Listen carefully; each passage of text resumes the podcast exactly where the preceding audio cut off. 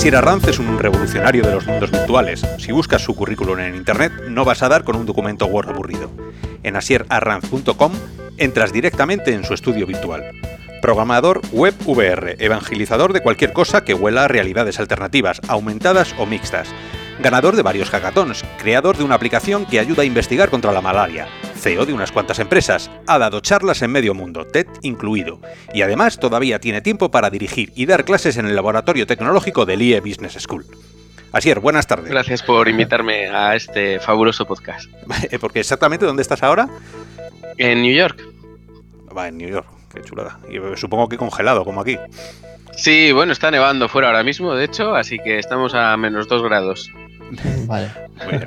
¿Cómo estás viviendo esa salida de la realidad virtual y aumentada de las sombras? Porque, bueno, ahora mismo yo creo que todo el mundo ya sabe lo que es la realidad virtual, hasta el vecino eh, la sabe y sabe distinguir unas gafas, aunque sea del móvil. Eh, ¿Cómo estás viviendo tú esta salida? Sí, bueno, no, fui de los pioneros pioneros porque no pillé los cascos de los años 90, me pilló muy muy joven, quizá los probé en una feria ya, pero sí que soy de la segunda, que es el que pilló en 2013 el Oculus y la verdad es que desde que me puse por primera vez el Oculus, que me acuerdo que estaba en mi habitación, lo probé y giré un par de veces la cabeza, pensé, Puf, esto va a cambiar el mundo. Y efectivamente, aunque lo está cambiando quizá un poquito más despacio de lo que a los eh, frikis nos gustaría, ¿no? Bueno, y parte de culpa de, que vaya tan despacio es quizá el, tema económico, ¿no? Eh, aunque nosotros vivamos en esta tecnología, nos encante y vivamos en ese wow continuo, eh, para bien o para mal hay que fijarse en el, en el plano económico, ¿no? El, retorno de inversión, como lo, como lo llamáis los también la, gente que ha estudiado eh, economía, que es eh, como el retorno del Jedi, pero con muchísima pasta. ¿Crees que las empresas han encontrado ya la manera de monetizar el uso de este tipo de, realidades? ¿Ya hay forma de ganar dinero o no? Sí, el problema es, bueno, se suele utilizar mucho para, para marketing, ¿no? Pero lo que suele pasar es que como los cascos todavía son ligeramente pesados y no muy cómodos, lo que suele pasar es que la gente los utiliza una o dos veces, se quedan un poco con el efecto wow, pero luego no llega a más, ¿no? La gente no, decide tener uno en casa y usarlo muy a menudo, más que los, eh, pues eso, el, porcentaje pequeño que somos de los desarrolladores que sí que estamos pues, más a menudo en contacto con estos cascos.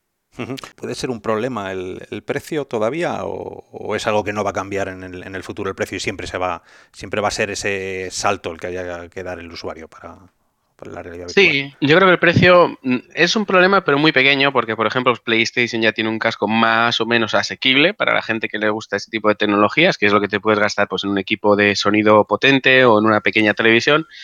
Pero más que el, precio, yo creo que la barrera de entrada es la comodidad.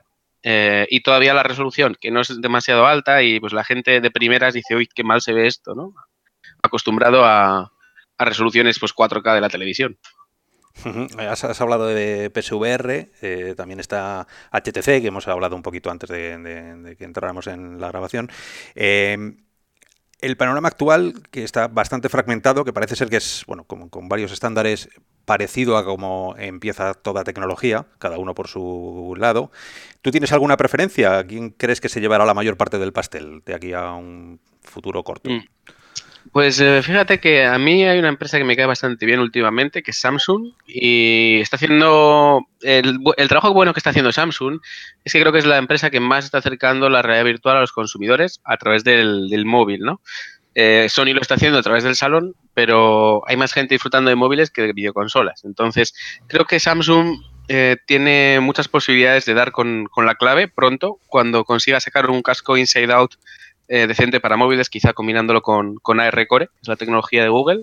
Yo creo que puede ser quien se lleve, quien se lleve el gato al agua, eh, más que un Oculus o un HTC, más que nada por los consumidores que hay, no por la calidad. Nos has dicho que, venías, que has estado en el CES probándolo casi todo lo que te han dejado. Eh, Ramón. Sí, no, no, no, Antes, precisamente, sabemos que has estado en el CES. Y bueno, antes de que nos hables de, pues, de qué dispositivo has podido probar y, y tal, ¿no? Pues nos gustaría saber eh, cómo ha sido el ambiente, ¿no? Porque sé que, hay salas dedicadas a realidad virtual, realidad aumentada. Así que cuéntanos un poco esas primeras impresiones. Eh, mi impresión ha sido que este año había realidad virtual, pero eh, no sé yo si más o menos que el año pasado, porque el año pasado había muchísima y este año también había muchísima, pero yo creo que incluso un poquitín menos.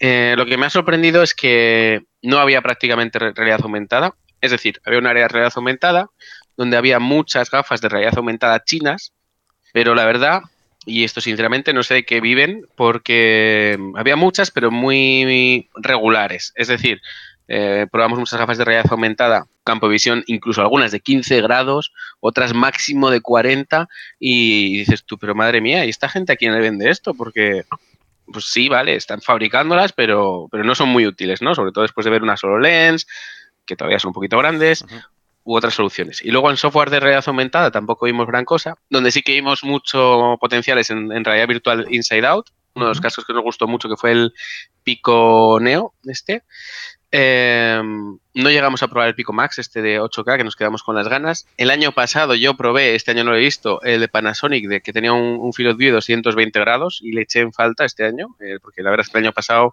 fue de los que más me gustó, por el Field of View que tenía. Y quizá el casco que más me sorprendió de todos eh, fue el HTC, pues porque siempre lo hace muy bien. Eh, lo único, pues bueno, sigue manteniendo el, el form factor este grandote, que es un poco orientado a desarrolladores, pero yo creo que va a ser el modelo que elijan prácticamente todos los que vayan a hacer experiencias para terceros el próximo año. Y en ese sentido, o sea, HTC, a nivel de stand y tal, ¿cómo, cómo lo viste tú? Es decir, eh, HTC optó, como suelen hacer muchas marcas, por tener una, una sala en un hotel, una sala grande en, pues en la parte, en la planta baja de un hotel, y la decoración de la sala espectacular, una, una habitación verde completa abierta por una de las caras con un, un, montaje impresionante de producción, luces, etcétera, y la gente entraba ahí con los portátiles, que son una, una, pasada, estos portátiles que van a la espalda, pero los nuevos que ha sacado HP, que son los... Los Omen, ¿no? Era. Estos, eh, tiene un nombre de sí. Sí, es que los, los probamos, estos los probamos en, en la Gamescom en Alemania el, el, en el verano. Una 1080 overclockeada de serie el muy finitos, eh, yo, vamos, me quedé alucinado de esos portátiles, esos sí valen 3.000 dólares cada uno. Sí, eso te iba a decir, que eso es como llevar un, un este de oro en la espalda, ¿no? O sea, no, no, sé quién sí, se lo puede permitir, la verdad. Eh, es una pasada, además pues puedes hacer un hot eh, swap de la batería, eh, con un montón de baterías recargables, o sea, están diseñados para eso y la verdad es que creo que quien monte experiencias de esas en España, pues va a tener el stand lleno de gente porque es impresionante. O sea, de hecho, nosotros tenemos un, vamos a exponer en el Instituto de Empresa, eh, vamos a tener un stand en el Mobile World Congress y una de las ideas que estoy planteando, a ver si, si conseguimos, es eh, coger el stand y pintarlo entero de verde y montar el stand directamente en realidad virtual, porque es que queda impresionada con esa sala.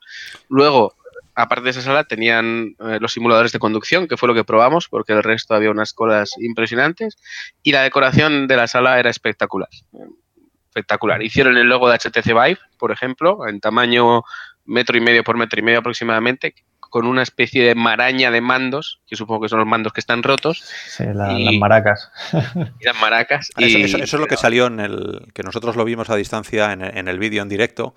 Ajá. Que, a ver, sí, sí. Yo, yo, sé que a lo mejor, como tú lo estás contando, eh, en directo debía parecer aquello espectacular. Yo te sé, o sea, por, por vídeo quedaba um, un poco, un poco cutrillo. ¿No? O sea, no, sí, pero tú, tú, dices la presentación que hicieron. Sí, sí. La, la, la, presentación fue un poco de aquella manera y, y, y, yo me preocupé porque digo, si van a hacer esto y van a presentar esto así, joder, pues hombre, es algo tan importante que nos esperábamos más. Me alegra saber que en el CES han, han tirado el sí. resto.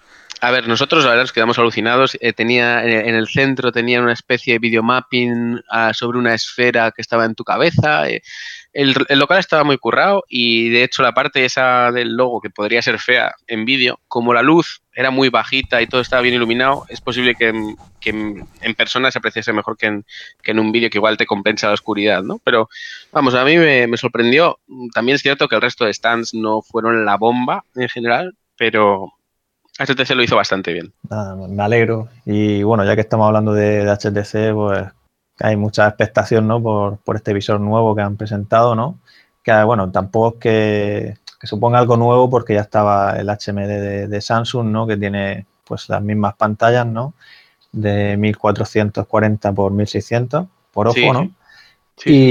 Y bueno, antes de nada, pues, o sea, preguntarte por este visor directamente y saber cuáles fueron tus primeras sensaciones, pues nada más verlo, cogerlo, ¿no? Tú que, bueno, estarás harto de tocar un Vive normal. Sí, A ver, se parece, se parece mucho físicamente y por peso y todo, quizá un poquito más por el tema del, emisor eh, Wi-Fi que tiene, bueno, Wi-Fi que no es Wi-Fi, es en, a 60 GHz, ¿no? Pero vamos, a mí me sorprendió bastante la calidad. También es cierto que la demo que probamos, el que era el, el Assetto Corsa, el juego de coches, no es la mejor porque al final, pues claro, tú estás mirando al fondo y, tampoco tienes mucha resolución en una cartera al fondo. Pero si te mirabas las manos, el volante y tal, se notaba muchísimo la, la resolución, que es un buen salto. Todavía queda mucho salto por hacer hasta que los píxeles no se vean pero bueno, es un buen salto y, ya te digo que sobre todo acostumbrado a otros visores que tienen resoluciones más bajitas, pues se nota. ¿Y te, esperabas que el visor de, HTC fuera así? Te lo digo porque las, bueno, la, gente sigue demandando el visor perfecto, ¿no? El, no sé si será el 2.0 o el 3.0, pero yo, por ejemplo, me esperaba que tuviera seguimiento, seguimiento ocular. Eh, fue un poco de decepción saber que no, que no la tenía, o es que se están dejando la tecnología ya para la 2.0. Sí, yo supongo que estarán dejándolo para, para, un rebuild completo del casco, porque yo creo que incluso el diseño del casco lo cambiarán y lo harán un poquito más compacto si pueden, o mantendrán el diseño y, e incluirán estas tecnologías de, de tracking. Pero bueno, a mí sí que me sorprendió que no, no vi tampoco demasiado cambio en la forma tanto del casco como en los eh, beamers, los, los faros estos, los, el light, eh, Lighthouse, sí. Lighthouse, que sí han cambiado un poquito y, tienen algunas mejoras, pero vamos, que tampoco vi un, cambio enorme. Supongo también que estarán trabajando mucho en el Inside Out con ese par de cámaras que, incluye y que irán correlando la información externa del, de los sensores con la, con la interna. Bueno, yo supongo que, en ese sentido no están mostrando nada, ¿no? del tema de las cámaras allí en el stand, ¿no? Nada, pero las tiene, así que Supongo que algo harán. Sí, pero tampoco llegaron a hacer nada nunca con, la, con la camarita central, ¿no? Bueno, algo que podías ver un poco, ¿no? Tenías la opción de, de ver eh, las paredes. Me acuerdo que al principio tenías un filtro con el que veías más o menos las paredes de tu casa, en, el, que los bordes se veían como azulados para no chocarte con ellas. Lo, típico que le ponías a la gente cuando, cuando venía. Lo que pasa es que yo también en eso esperaba que los desarrolladores, eh, no sé si hubieran inventado alguna manera de, incorporarlo en la aplicación, en el juego, lo que sea, pero aquello quedó ahí como, pues, no sé. Sí, eh, yo espero que con estas dos cámaras se pueda llegar a hacer algo de AR, porque bueno, al ser dos sí que puedes hacer algo estereoscópico, pero no lo sé porque ya, digo, en los modelos que ha sacado Microsoft, por ejemplo, las cámaras no son accesibles por ahora. Entonces, no sé, eso ya. de ahí lo de la realidad mixta, ¿no? Al final, de mixta. Sí, de mixta de poco mixta todavía. de la cerveza, ¿no? y, eh, y, el... con una mochila por la calle y pero no, no se puede. No, yo uno de los uno de los problemas que le veo a, lo del Inside Out y es eh, teniendo aquí la Lenovo en casa que estuvimos eh, haciendo la review y un poco el análisis, nos dimos cuenta que, que cambiaba mucho el, a ver, el inside out por la propia tecnología que tiene, que tiene que mapear eh, el exterior y los alrededores para saber, bueno, eh, pues tener las referencias de, movimiento. En cuanto cambiaba la iluminación, no es solo para, para mal, ¿eh? sino en cuanto encendías más luces, o por ejemplo cambié una, una, butaca que tenía aquí en mi cuarto y la, y la llevé a una esquina, de pronto el sistema se volvió medio loco. Entonces me da la impresión de que bueno, en, un entorno completamente controlado, el Inside Out va a funcionar muy bien, pero eso que decías de ponértelo en una mochila y, dejar que el sistema eh, vaya como en tiempo real eh, tomando referencias, no, no, no lo acabo de ver, no sé si llegará. Bueno, ya en ese sentido, la verdad, perdona que, te diga, pero bueno, otras pruebas que pudimos realizar y tal, recuerdo de ponernos delante lo que es personas y no, no afectar al tracking, ¿sabes? Lo cual también puede ser que sea algún caso particular, ¿sabes? Que, quiero decir, en este caso estoy hablando del visor de Acer, pero es que en teoría el software es el mismo. No, mm. debería. Sí, yo creo que aquí la clave va a ser cuando se incorporen tecnologías como el ARKit o ARCore, que, que el tracking de ARKit, por ejemplo, es impresionante. Eh, ARCore ahora lo probaré esta semana que, me ha agenciado un Note 8 y ya parece que lo empieza a soportar. Y yo con ARKit, por ejemplo, alucino, es decir, pones un objeto en la calle, andas 100 metros, el objeto sigue en su sitio. Creo que se va a avanzar mucho ahí. Bueno, volviendo a Vice Pro, que hay algunas cosillas más ahí que me gustaría preguntarte. Has hablado de píxeles, pero el hueco entre los píxeles, o sea, el efecto rejilla, eh, ¿lo llegaste a percibir? Bueno, se supone que, que sigue ahí. Sí, sí, eh, pero ya te digo, sobre todo por la demo. Tenían que haber puesto una demo en la que pues estuviese en una habitación con objetos cerca, pero nosotros nos fuimos directamente a la más complicada, que es la de, pues eso, un, coche de carreras, pues tú estás mirando al horizonte, la pista es muy pequeñita, entonces enseguida ves las líneas, pues vas a ver los píxeles, ¿no? El, un ligero aliasing. Entonces, yo creo que la demo que probamos no era la mejor.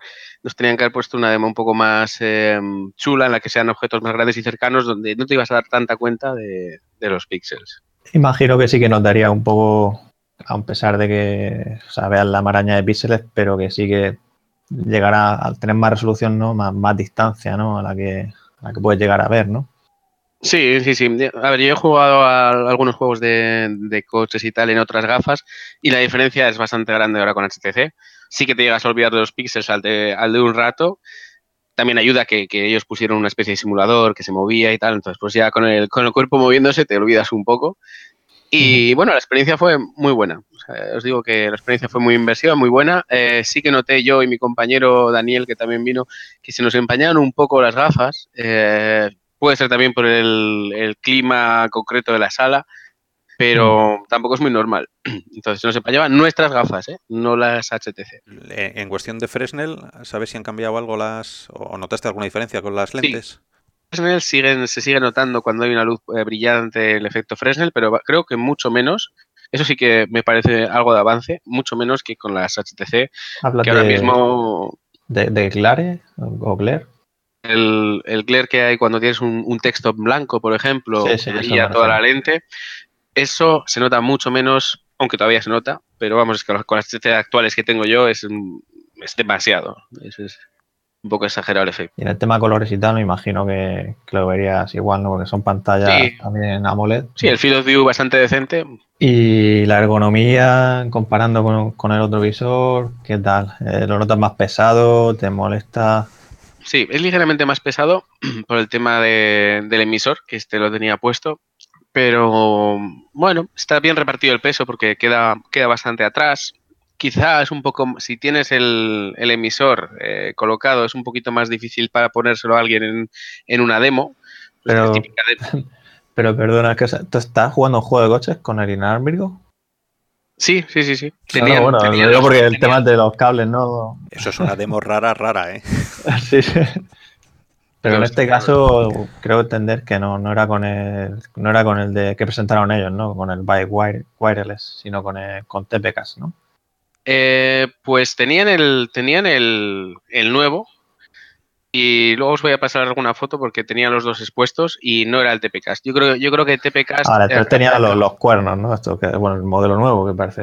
Sí, eh, lo tengo que confirmar, porque, pero vamos, creo que fue el que usé, porque era bastante aparatoso. También es cierto que estuvimos en el stand de TPcast eh, con el Vive antiguo y estaban un poco picados, yo creo, porque les preguntamos, mm, yo en principio sabía que no era su tecnología, pero mi compañero lo dudaba un poco y, le preguntamos si estaban usando su tecnología en el nuevo y nos empezó a decir que no, que su tecnología era mejor porque habían usado Intel, porque ellos usan doble canal, ellos usan, el TPK usa un canal para vídeo y uno para datos, a 5 GHz datos, 60 vídeo y el de Intel en principio usa el de 60 GHz para todo. Entonces, parecía que estaban un poco picados con HTC. Lo que, lo que está claro es que que, esa tecnología ya llega para quedarse, ¿no? O sea, si es imposible que saquen un visor nuevo ninguna de las, de las marcas que, lo hagan sin eh, inalámbrico, ¿no? Parece que ya está superada la tecnología. Sí, hombre, a mí, mm, yo la demo que probamos, en, ahora os hablo del stand de DPKs con las HTC antiguas, eh, me gustó, pero la demo que nos enseñaron era regular porque no, no, o sea, estábamos jugando dos personas y no nos veíamos posicionados, estábamos, pero no nos veíamos posicionados uh, absolutamente. Entonces, pues bueno, estuvo interesante la demo, pero le faltó, pues eso, que yo pudiese tocar realmente a, mi compañero y que le estuviese tocando en la, realidad virtual. Y no, no es lo paso. Imagino que, con la de inalámbrico de, de Vive, con la de Assetto Corsa, eh, no te darías cuenta ni, vamos, como si tuviera el cable puesto, ¿no? Supongo que no, Sí, lo, tengo que confirmar ahora con las fotos porque igual era del cable, pero vamos, a mí me pareció muy aparatoso, quizá también porque llevaba los, los cascos, sí, vamos, los cascos, el sistema este que lleva las nuevas HTC, que no llevaban las antiguas. Hombre, la, foto, no sé, no me, no me, quiero reír porque los de, oye, el, diseño tiene su valor, ¿no? Pero así, la, primera foto que vi, que era con la, hélice tipo casco de Doraemon ahí arriba, con los cascos así grandes. O sea, a ver, que no, no, era la idea eh, estilizada que tú tenías de, oye, es un modelo 1.5 o 2.0, lo que sea, ¿no? O sea, es, es, una cosa ahí un poco como es HTC, ¿no? Que es un poco feo en general. Bueno, me ha gustado los colores, ¿no? Pero... No, no, no, no, feo, HTC es feo. Luego funcionará fenomenal, lo que pasa es que, bueno, pues eh, tiene, tiene esa particularidad, ¿no? Que, son visores grandes, toscos, los cascos así como muy, muy grandes, todo. Es... Sí, no, y, en ese sentido, comparando con el Deluxe Audio Strap, o sea, la solución que sacaron luego con auriculares, eh, notas que, que te toque la cara por otros puntos, o sea, ¿Me, explico? Para, sí, no, tiene comparación con Oculus, por ejemplo. Oculus es una obra de arte como hicieron todo, incluido con un peso más o menos ligero. Y en esto sí que se nota que es mucho más tosco, ¿no? Entonces, acostumbrado últimamente a Oculus, porque es lo que estaba usando más para las demos, y, de repente ponerte el HTC es como, ostras, que, que parece un astronauta. Luego, es verdad que la calidad de visión es un poquito mejor, bueno, bastante mejor con el nuevo, y el Field of View también. Te falta un casco ligero. Eh, por parte de HTC. Ligero, pero bueno, que entiendo que, será cómodo, ¿no? Sí, no, no, no, es completamente cómodo. Eh, nosotros estuvimos ahí pues como 15 minutos en el, juego y la verdad es que te olvidas completamente. Con mm. gafas, que eso también eh, tiene su aquel. Con gafas suele ser peor y la verdad es que la experiencia fue muy buena, fue muy cómoda. Y bueno, sí que es un caso en el que puedes estar jugando tranquilamente o en una experiencia durante una hora y yo creo que no lo vas a notar. Quizá te quede una marca ligera después, pero es un casco bastante... ¿Notaste mejor, o sea, el uso con gafas, quiero decir, ¿notaste mejoría con el modelo normal o incluso comparando con Oculus? Comparado con Oculus sí, porque es un, entran un poquito mejor las gafas en el HTC, eso se, agradece muchísimo. La verdad es que para gente con gafas está bien. Sí que es cierto que yo espero que pronto incluyan kits de dioptrías en, en, los cascos, porque yo creo que es algo pendiente, sobre todo si te vas a comprar tú, que pues que puedas elegir eh, tener unas cuantas lentes de dioptrías que se, fabricantes, ¿no? Que, están haciendo como... Fabricantes, sí, pero bueno, estaría bien que te dé la opción la propia Oculus o HTC de incluirlas. Pero si, han dejado, y esto es una pregunta que no, sé si tiene mucho sentido, pero si han dejado tanto espacio entre, entre las lentes y tus, y tus ojos reales eh, para, para que quepan las gafas en medio, eh, ¿no se puede ver afectado el FOB de alguna manera? Se pierde field of view, ganas resolución, se pierde field of view. Bueno, tampoco ganas resolución, realmente se pierde field of view directamente. Eh, es cierto, porque al final si tú consigues, eh, esto me ha pasado con Oculus, con Oculus me hice unas gafas, las Oculus y ganabas bastante más field of view, porque al final tus propias gafas te acaban separando los ojos y ahí pierdes field of view. Pierdes bastante field of view, sí. está claro, por eso la gente se opera al final y todo va. Sí, bueno, yo creo que ya, ya no hay que operarse porque espero que en cinco años podamos llevar todas gafas decentes con finitas y tengamos una realidad virtual ya aumentada al mismo tiempo. Eh, bueno, antes hemos hablado del sistema de sujeción, ¿no? Que, lleva nuevo, totalmente diseñado para el peso y tal. Y de los auriculares en sí, quiero decir, ¿nos puedes decir algo, alguna diferencia que hayas notado? Eh, Hombre, con, con Oculus, pero bueno, la verdad es que eran cómodos, ya te digo, a veces con las gafas pueden ser más incómodos, pero no, eran bastante cómodos y se escuchaba bastante bien. De hecho, se escuchaba, se escuchaba demasiado bien porque eh, Daniel me estaba grabando fuera con la cámara, me estaba diciendo cosas y yo no oía nada. También el volumen estaba alto, pero vamos, escuchaba bastante bien. Sí que son un poquito más esponjosos que, los de Oculus. Los de Oculus son un poco más duros. Han hecho un buen trabajo. Luego, sobre todo, el trabajo depende del, software, que hagan un buen audio eh, binaural y no estéreo, que esa es la gran diferencia en VR. Pero son bastante buenos. ¿Y llegaste a tocar los ajustes de distancia pupilar o algo? Nada, no, nos dejaron tocar nada ahí. ahí nos dejaron. era por si, si, bueno, si alguna curiosidad o algo que quisieras comentar. Piensa que al final el stand estaba, pues eso, repleto de gente, colas. Estuvimos como, pues como 20 minutos, media hora para probarlo. Entonces, pues no. Si, si queríamos haber probado todo, teníamos que haber eh, dedicado un día solo a HTC. Porque la verdad es que tenía muchas demos, pero había mucha gente también. Y no es que hubiese mucha gente, es que la gente les dejaban estar en la demo, pues ya te digo, 15 o 20 minutos por persona, o sea que no escatimaban. Ya, ya. bueno, hay que probarlo bien. Sí, sí, sí, sí, sí. y el tema de, las estaciones base, ¿llegaste a fijarte en las nuevas, o sea, las que vienen ahora para el 2.0, que está Valve ahí en ello?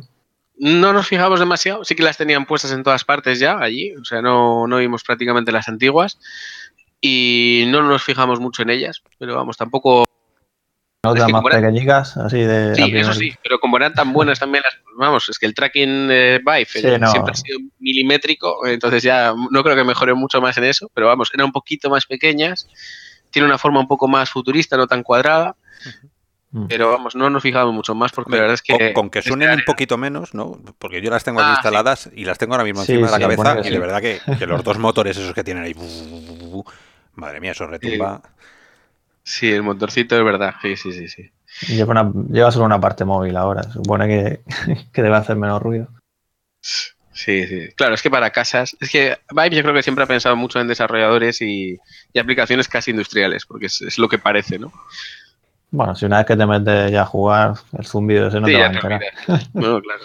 Pero claro, tú lo dices, Oscar, porque estás ahí y las tienes conectadas, claro bueno, pero también el ordenador, al final, con las gráficas y tal. Que yo pensaba que era el ordenador, y no, y si son los, los dos, las dos cajas estas, y además, como están colgadas del techo ahí, como que deben retumbar en, el forjado. no sé. Pero, en fin. ¿Y tú, tú ves estas gafas, las HC, eh, para, para gente eh, como son nuestros usuarios, como somos nosotros mismos, que tenemos ya gafas en casa, ¿los ves eh, como para comprárselas, como para dar el salto, o, este es, un poco de prototipo para lo que viene? No sé, es que yo, yo, a ver, yo personalmente estoy un poquito cansado de, los sistemas que requieren posicionamiento exterior. Eh, mi, mi, siguiente adquisición espero que sea una Inside Out. De hecho, la Samsung me llama mucho la atención.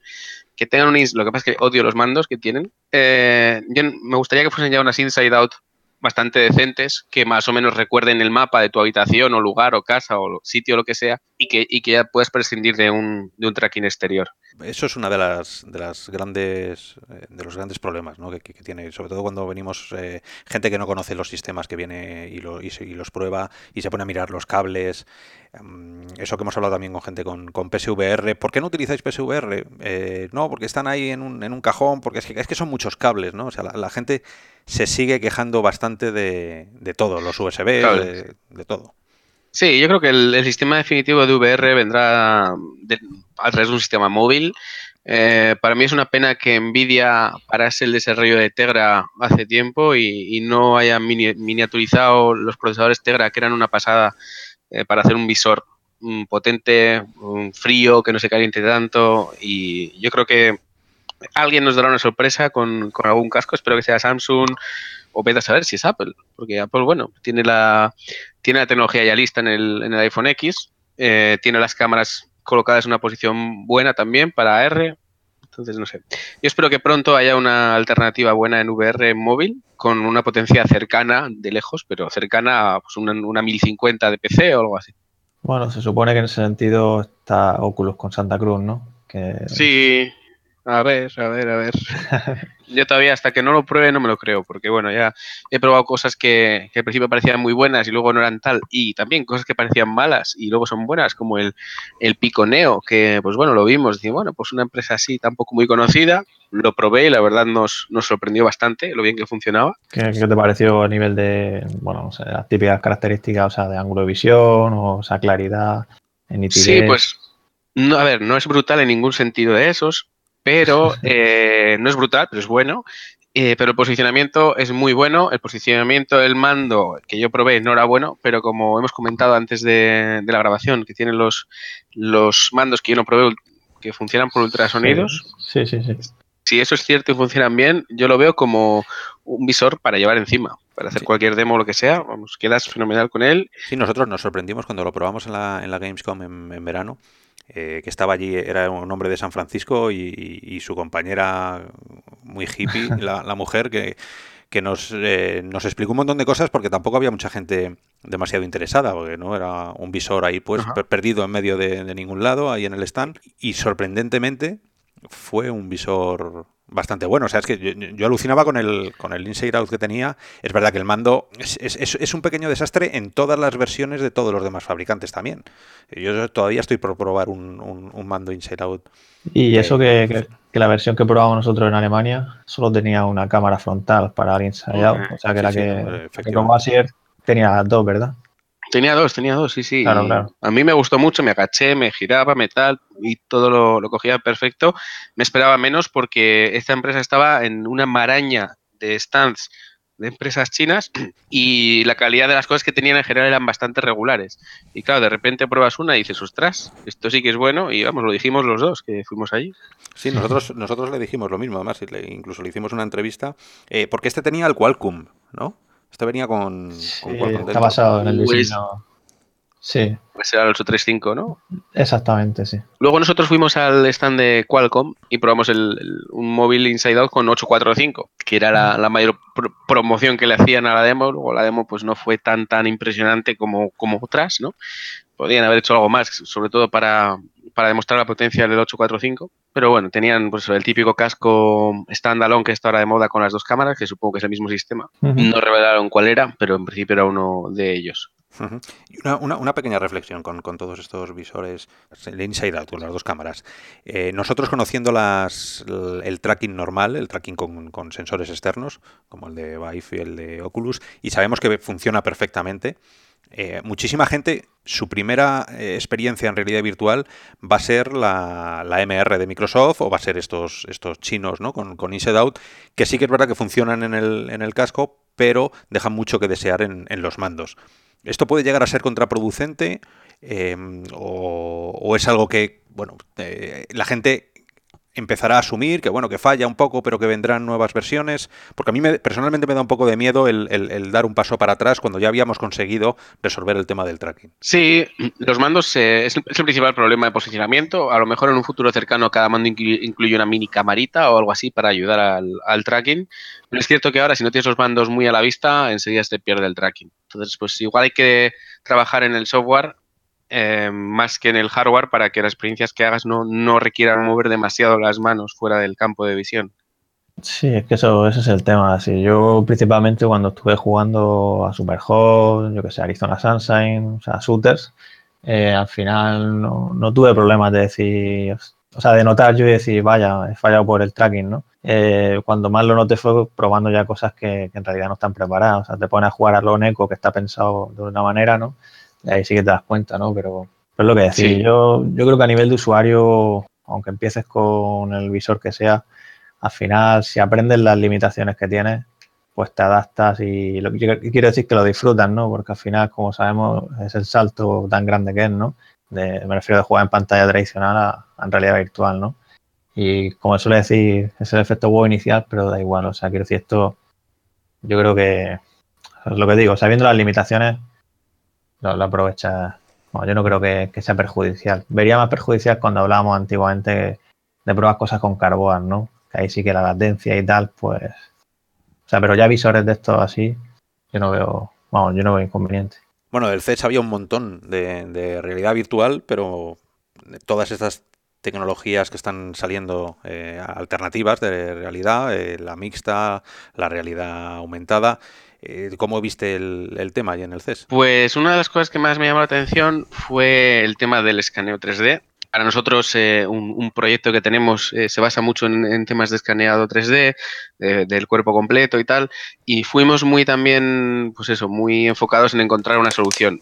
Em, todavía es 2018, pero todavía no hay un sistema bueno de escaneo 3D que no sea el típico que requiere 60 cámaras reflex bien colocadas. Y aún así todavía pues tiene, hay que corregirlo. Entonces estuvimos mirando varias soluciones, vimos que Panasonic está trabajando mucho en ello. Yo creo que Panasonic el año que viene va a sacar un producto eh, que va a ser un, un photobooth de estos de scan, porque ya lo estaban medio anunciando tienen ahí. Y luego otra marca curiosa que es Occipital, estos tenían un, sensor que se llama Structure, que mm, es antiguo ya, tiene como pues igual tres años, pero el sensor la verdad es que no ha pasado de moda, porque lo que están trabajando ahora mucho es el software. Entonces, este sensor se acoplaba al, iPhone, al iPad y te, permitía hacer un inside out con gafas también, y te permitía también hacer una especie de escaneo con bastante resolución.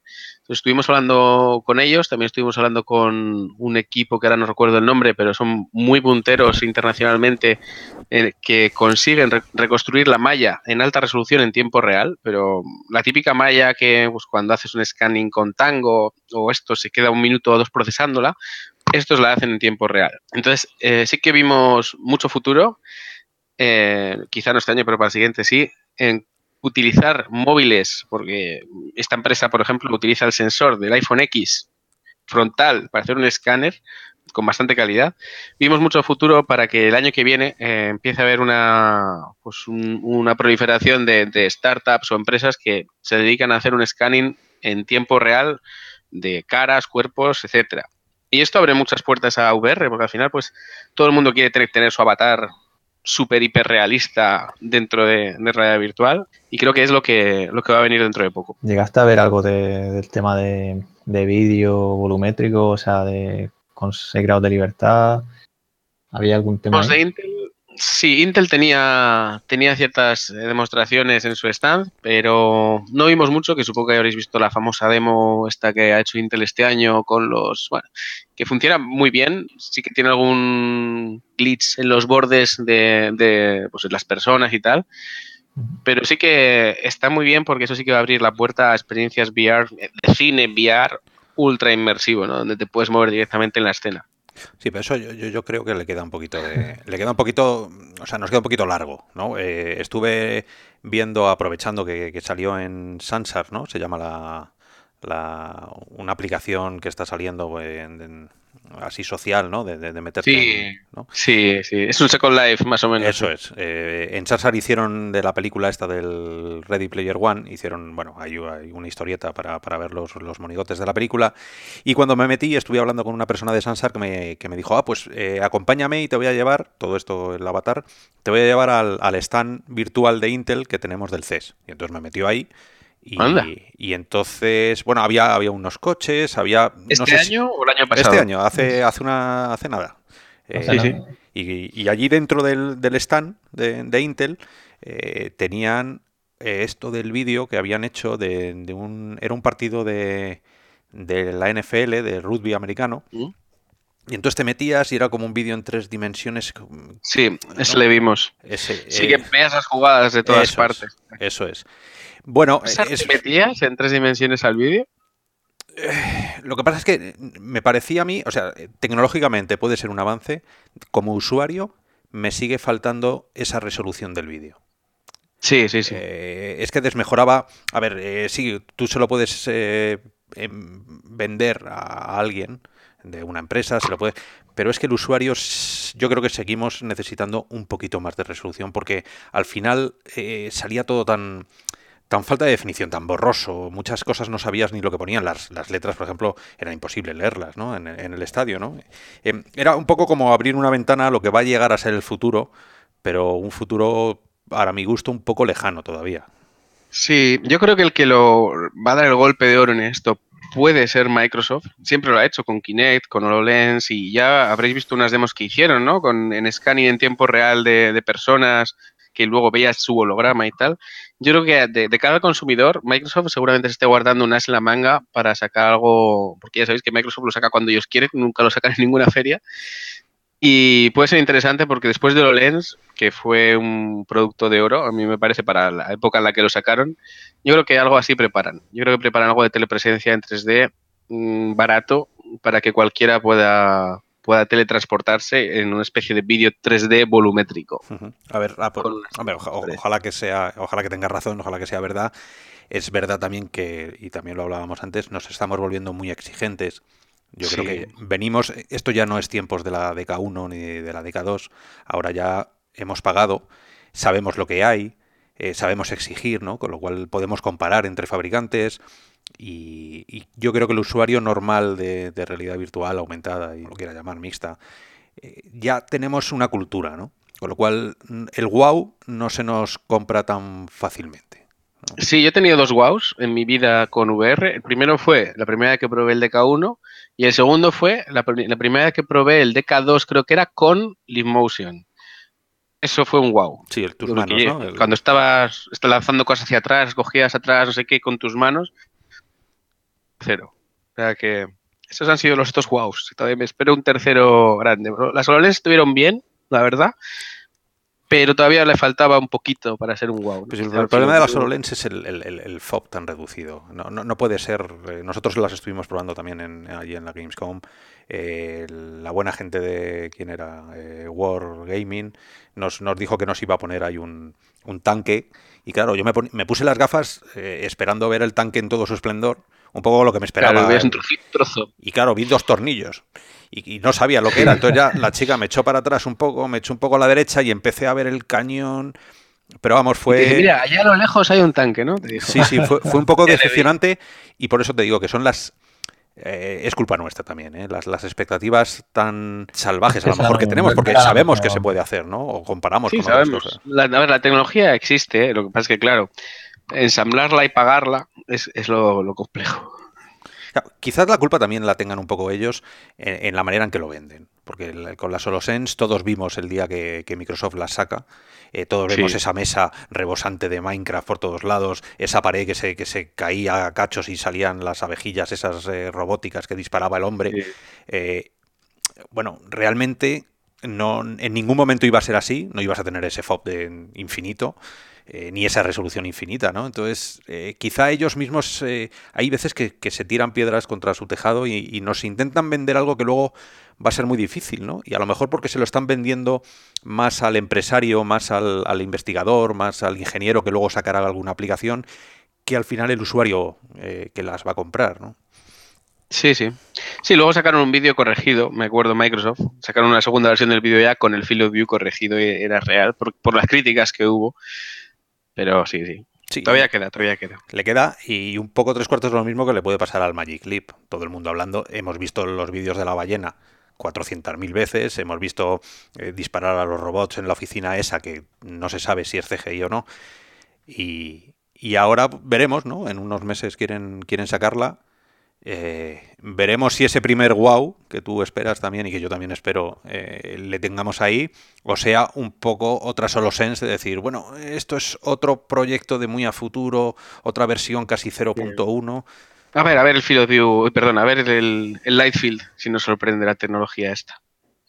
Bueno, yo, tengo ganas y curiosidad de probar eso porque se, nos lo llevan vendiendo, como decían, vendiendo humo ¿no? desde hace tiempo y ya por fin hemos llegado a ver el aparato, ¿no? O sea, por lo menos ese, ese One, ¿no?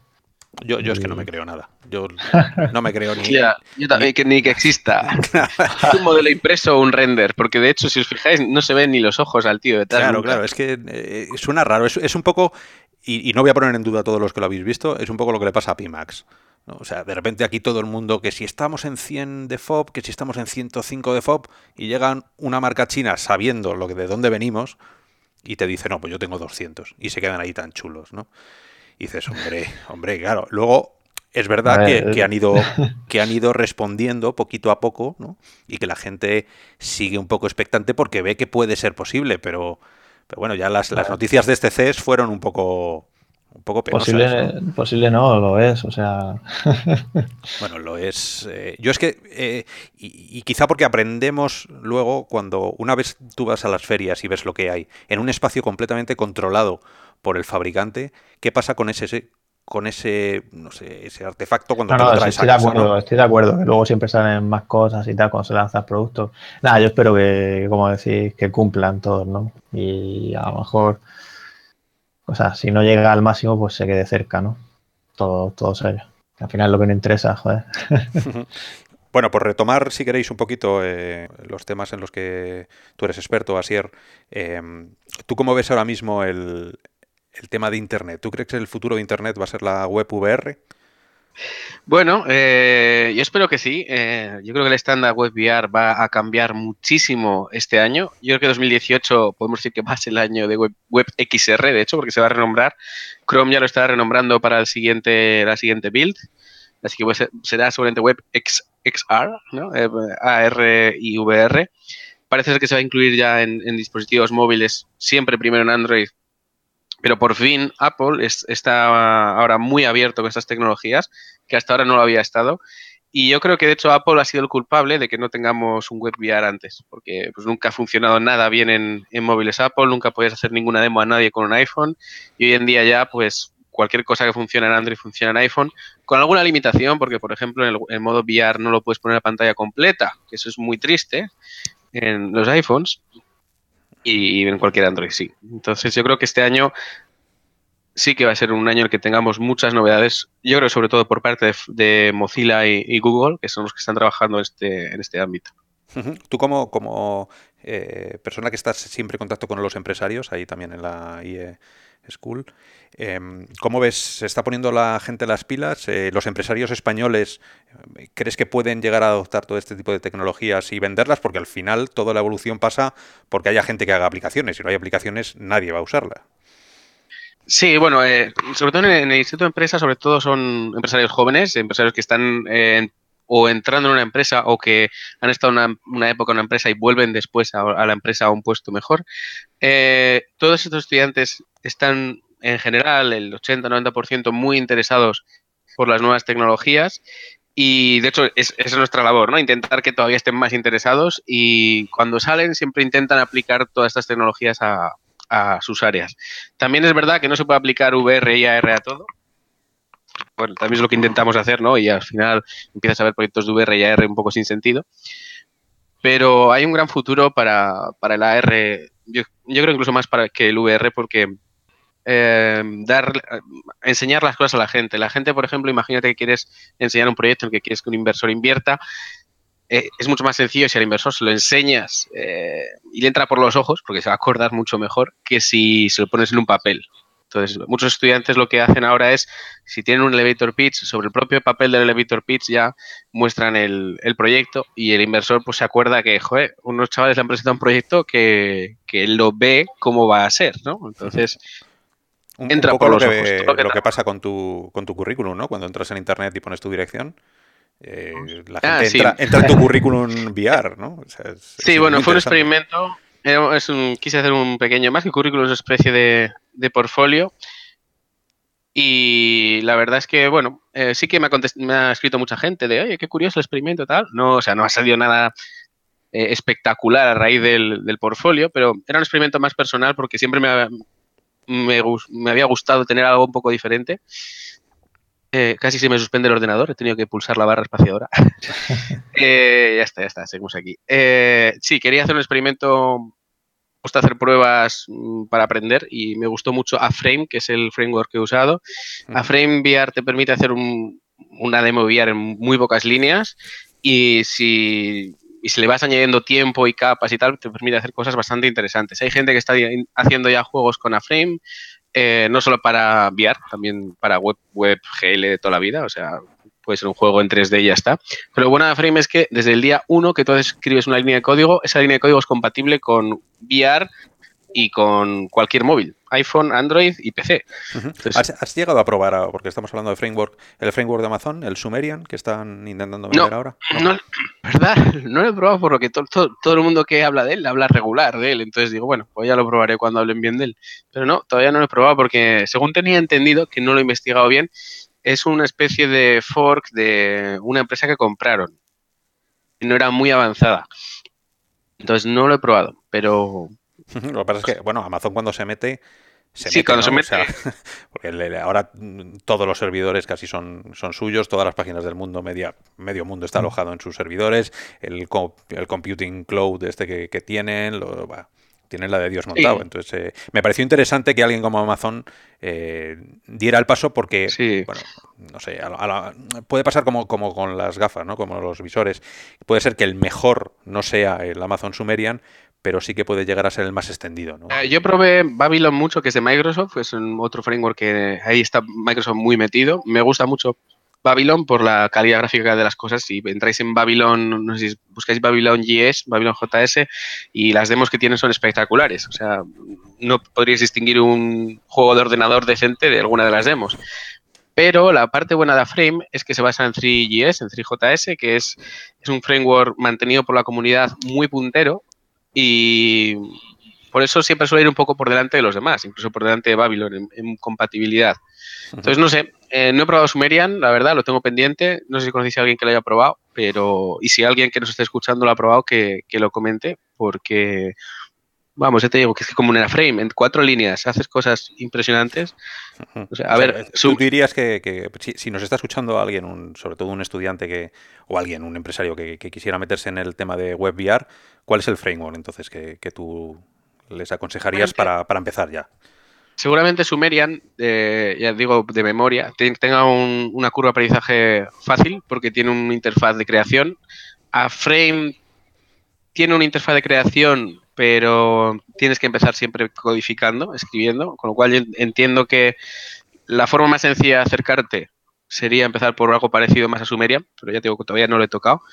Eh, a Frame está lleno de ejemplos y en 15-20 líneas tienes cosas bastante chulas, con lo cual eh, no es lo mismo que programar Java o estas cosas, que programas igual 100 líneas y no ves nada, y aquí programas 5 líneas y ya ves algo vistoso en la pantalla, ¿no? Entonces yo creo que a Frame puede ser un, buen inicio. Si no, es posible, ya digo, de memoria, que Sumerian tenga una interfaz, un editor que te permita programar cosas sin, sin código. Y si no, pues siempre queda la alternativa de Unity, que también te permite exportar a, Web, WebGL, no WebVR. Bueno, algo tienen con WebVR, pero todavía no es, no es compatible 100% como puede ser a Frame. Unity yo creo que también va a avanzar mucho hacia ese área. Yo creo que el exportador de, eh, de WebGL lo van a mejorar muchísimo y, y será algo parecido a Frame muy pronto. Lo único es que el ejecutable siempre ocupa un poquito más, entonces pues tienes un poco más de tiempo de descarga. Una de las charlas que diste en, que diste en TED, si mal no recuerdo, es eh, sobre el interface, ¿no? Eh, los, los, nuevos interface, o, porque hay, hay una experiencia que estamos viviendo todos los que nos gusta la realidad virtual y, aumentada, que cuando entramos en las aplicaciones es ese interface, esa interacción con el usuario tiene que cambiar, ya no es la tradicional en 2D, ya no estamos delante de una pantalla. Eh, ¿Cómo ves el, mundo del interface para, el usuario? Eh, sí, eh, esto la empresa quizá que más haya experimentado con interfaces y más o menos con éxito ha sido Motion, ¿no? que siempre ha intentado añadir muchos interfaces en el brazo y tal. Pero no sé, todavía no he visto nada que sea muy, muy útil. Es decir, el interfaz más sencillo que he probado, eh, es un sistema de locomoción, el de Loneco lo habéis probado y es quizá el más intuitivo que hay, eso de locomoción. Y sistemas de interacción, yo espero que pronto la voz mejore, puesto en la cabeza. Mejor micrófono no podemos tener que distinga nuestra voz y no las de los demás. Entonces yo creo que los interfaz por voz, pero cuando realmente sean buenos, porque todavía si habéis probado las demos de Microsoft, el Cortana, eh, pues mm, todavía le cuesta. Los interfaz por voz yo creo que van a ser la clave, seguramente, y quizá una serie de menús en, pues en brazos y tal mm, también. Aunque es cierto que si habéis probado también las demos de Oculus, eh, de, Facebook Spaces, los interfaz de brazo están muy bien, pero también a la gente al principio le cuesta un poco, ¿no? El, tocarse en el brazo aquí, allá. Una vez lo, lo coges, es muy sencillo. A mí el interfaz que más me ha gustado de, de brazo ha sido el del Tilt Brass. Es, es, verdad que, mm, los mejores interfaces para mi gusto son los que son transparentes, ¿no? Son los que ni siquiera recuerdas, porque entras en la aplicación, no tienes no has tenido ni que pensar, directamente has querido hacer algo y no ha habido ningún roce ni nada, directamente lo has hecho, has salido de la aplicación y no tienes. Sí, no sé si vosotros habéis tenido alguna experiencia con algún interface así que, recordéis, a ver si. Bueno, el del nuevo, el interface del nuevo Dash, eh, te lo digo porque es lo último de lo último que ha hecho Oculus. Eh, esa, esa, habitación donde llegas, ¿no? donde tienes los juegos que puedes, o las aplicaciones que tienes, las puedes coger y meterlas en la consola, que no deja de ser un jueguecillo, pero bueno, hace más amigable o, más... Eh, sí, es, amigable, hace que, el, que, el, paso a lo virtual sea, sea menos brusco. Eh, luego también bueno, toda la botonera que sale a, que sale a tu alrededor. a, mí, a mí me interesa mucho el, el, tema de los menús, ¿no? que es verdad que no hay nadie haciendo cosas extraordinarias, pero sí que yo creo que se está llegando ya a sentar las bases de lo que no se debe hacer. ¿no? O sea, eh, mm. no poner cosas muy cerca de la vista de los usuarios, eh, tenerlo todo un poquito a mano, pero no demasiado para que no le des sin querer con el mando.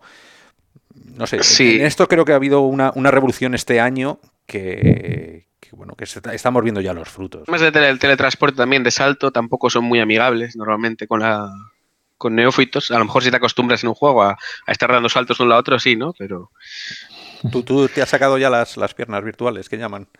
¿O te sigues mareando? En... Las he sacado, yo creo, porque ya sí que hemos jugado unos cuantos eh, juegos y experiencias que en las que se movía y ya, pues como que no te mareas, ¿no? Y de hecho, el, el Loneco, no sé, pero está tan bien hecho que la verdad es que es, muy difícil marearse, por ejemplo, aun estando moviéndose a altísimas velocidades. ese es el ejemplo, ese es el ejemplo de, un interface o de una aplicación eh, asumida para, para, realidad virtual. Pues yo sé, esa aplicación se la ha puesto a muchísima gente. La primera reacción de la gente en otro tipo de aplicaciones es espérate que me mareo. Y con esta no conozco a nadie que se haya mareado, incluso cuando le dices, no, es que estás flotando, estás en, un espacio tridimensional. Nada, es que no, se marean nada, con lo cual de ahí sí que hay una reflexión de, algo bueno han hecho y habrá que habrá que reflexionar, ¿no? En que, cómo lo han conseguido. Cuerpo, para hacer de pensar que está flotando en vez de andando o algo así, porque la verdad es que el Oneco, ya te digo, que es de las mejores experiencias que he tenido en un, en un sistema de movimiento. Vamos a ver, hace cuatro años, eh, así demostraste que la tecnología de consumo masiva, como es el teléfono móvil, eh, puede llegar a tener aplicaciones insospechadas, ¿no? O sea, con tu aplicación, la que conseguiste que, la gente jugara a diagnosticar la malaria a base de fotografías de análisis de, sangre. Eh, un poco preguntarte cómo va el proyecto, porque ya han pasado bastantes años, ¿no? Por lo menos cuatro, y ¿crees que se llegó a salvar alguna vida o, ha mejorado en, algo el tema del diagnóstico sobre la malaria? Sí, ese proyecto eh, en realidad salió a raíz de yo estaba haciendo unas demos en, Twitter eh, de multijugador con web, WebGL, no WebVR, ¿no? Y entonces estuve hablando con un científico de la, de la Universidad Politécnica de Madrid y, salió este proyecto. Eh, teníamos una semana para el Día Internacional de la Malaria y decidimos hacerlo rápidamente. Fue de hecho el primer juego que hice, que, hice yo en JavaScript eh, inicialmente no era para móvil, luego se adaptó para móvil y el proyecto ya pues se lo delegué totalmente a la, a la UPM, pues porque tampoco tenemos ya mucho tiempo para seguir desarrollando. Y lo han ido cogiendo unas cuantas generaciones de, de estudiantes de, de tesis doctorales y tal, y ahora, por lo que sé, lo último que estaba haciendo era implementándose realmente en Mozambique. Entonces, lo que en, principio se hacía era que recibíamos una, una, foto de una gota de sangre desde, pues, bueno, en principio era las teníamos nosotros, pero esa era la teoría que ahora se hace. Se recibe una gota de sangre desde Mozambique, por ejemplo. Eh, antes, hace cuatro años, estaba desarrollada, pero no tanto como ahora, entonces no era capaz de detectar el 90%, bueno, igual había un 20% de casos que no los detectaba del todo el, sistema automático y esos se enviaban a, expertos para eh, identificar si eran o no parásitos. ¿Qué pasa? Que es que casos de malaria en el mundo hay una burrada, hay 600.000 al año. Entonces no hay tantos expertos para diagnosticar a tantas personas.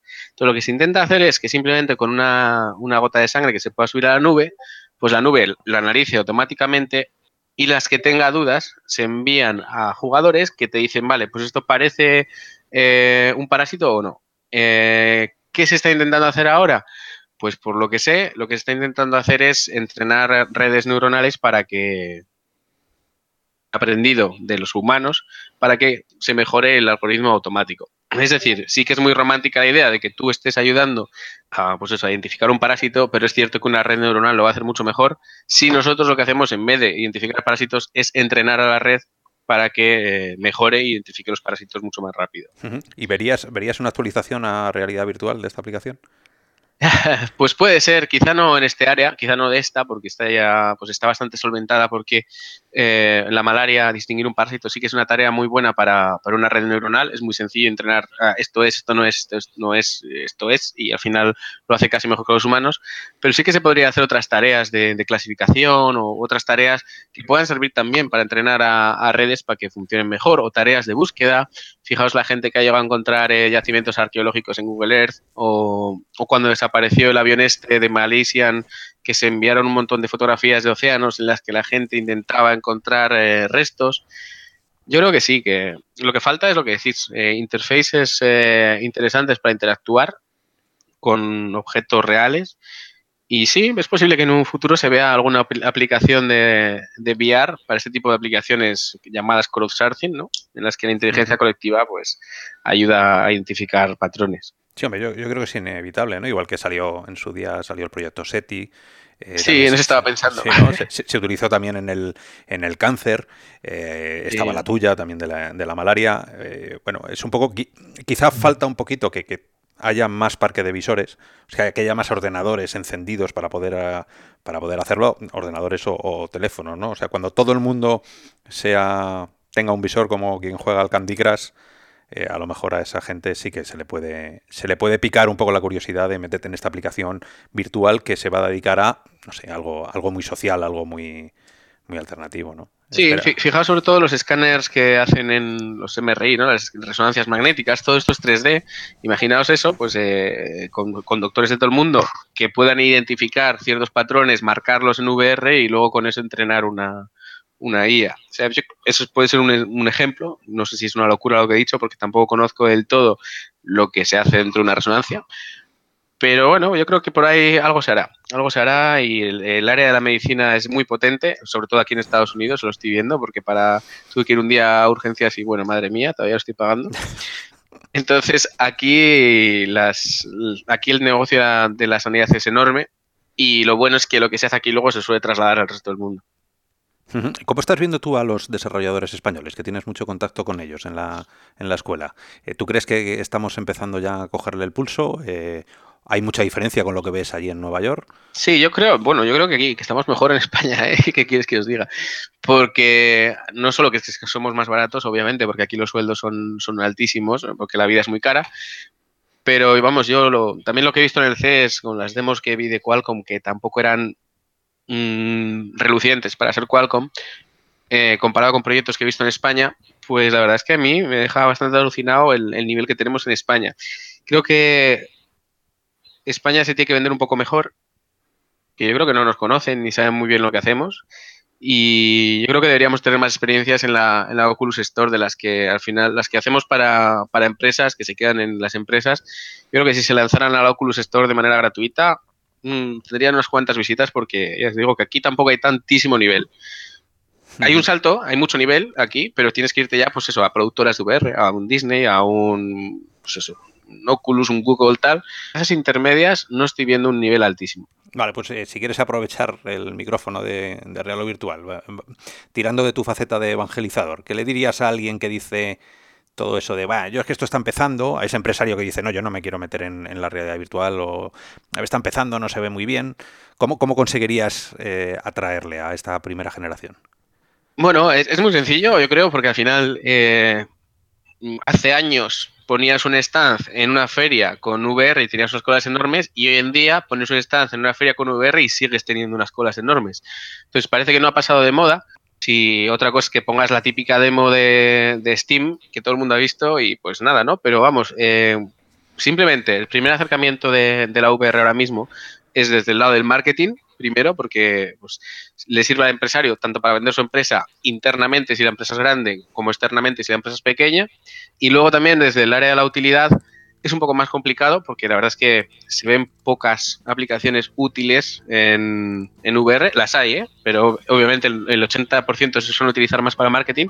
Pero cuando tienes una aplicación que realmente es útil en tu empresa para VR, pues eh, eso sí que puede ser un, paso enorme o para levantar una gran inversión o para hacer un acuerdo con, con otra empresa del sector en el que estés trabajando. Asier Arranz, eh, te podemos llamar nuestro embajador de la realidad virtual en Nueva York. Eh, sí, cuando queráis. Esperamos verte pronto y ver, ver todas tus aplicaciones, eh, volver a escuchar tus charlas. Así que desde Rob te deseamos lo mejor y sabes que Real o Virtual está aquí para todo lo que necesites. Cualquier tipo de tecnología que hayas probado, que quieras comentarnos, cualquier aplicación nueva que, que salga de tu cabeza, te pasas por aquí, nos lo cuentas o nos escribes y, y la sacamos para todos los usuarios. ¿De acuerdo? Perfecto, y gracias por la invitación. Así que nada, cuando queráis también hablar de cualquier tema, pues por aquí estoy. Perfecto, venga, un saludo. Venga, un abrazo. Igualmente un placer y encantado de estar aquí contigo. Gracias, un abrazo.